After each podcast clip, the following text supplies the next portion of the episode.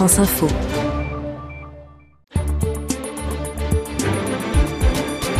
Et c'est donc la fin d'un long processus. La loi Macron est adoptée. Elle le sera en fait définitivement demain. Julien Langlais, bonsoir.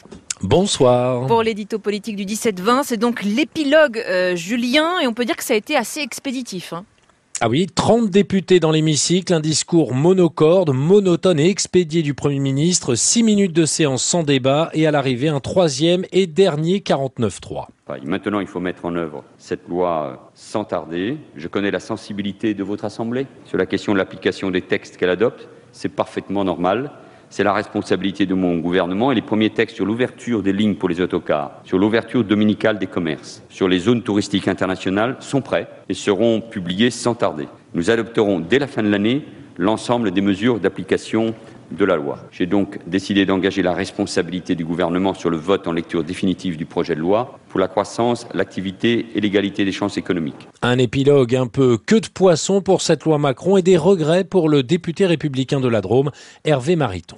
Si le gouvernement euh, espère remonter le moral des Français comme cela, c'est assez mal parti. Je le dis d'autant que la loi Macron, je l'aurais votée, euh, mais que le gouvernement, face à l'absence de majorité dans laquelle il est, se trouve à présenter un texte avec aussi peu de conviction, c'est vraiment euh, le service minimum du service minimum. Même tonalité chez le patron du groupe centriste à l'Assemblée, Philippe Vigier. Terminer une loi par 3, 49-3, c'est une formidable occasion manquée.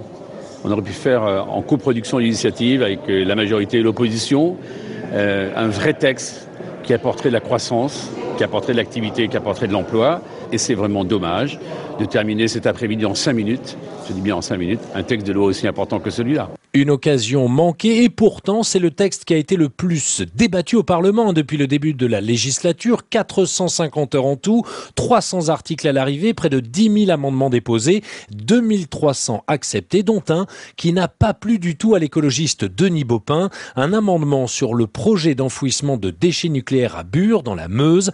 Alors la loi, Denis Baupin, il en retient... Ah bah là, je retiens surtout une grosse frustration. Ça, je dois vous avouer qu'on euh, s'était habitué à l'idée que ça passerait par le 49.3, puisque c'est la troisième fois que, ça passait, et donc on n'aurait pas l'occasion de débattre dans l'hémicycle, que tout d'un coup on nous ajoute un sujet qui est vraiment euh, un chiffon rouge pour les écologistes, alors même qu'on avait une promesse que ça ne serait pas dans le texte, là, je dois vous l'avouer, on l'a vraiment mauvaise. Alors les écologistes hein, vont alerter le Conseil constitutionnel sur cette question, profitant de la saisine de ce dernier sur la loi Macron par l'opposition, un ministre qui a promis tous les six mois de faire une évaluation économique de la loi et de ses impacts. Hein. Ce sera euh, fait par Emmanuel Macron, un ministre qui n'est pas élu mais qui a gagné le respect d'un grand nombre de députés à droite mais aussi à gauche et même chez les écologistes. On a même vu Denis Baupin, celui qui l'avait mauvaise, vous l'avez entendu devant les micros, taper dans les mains du ministre de l'économie après le 49-3 de cet après-midi.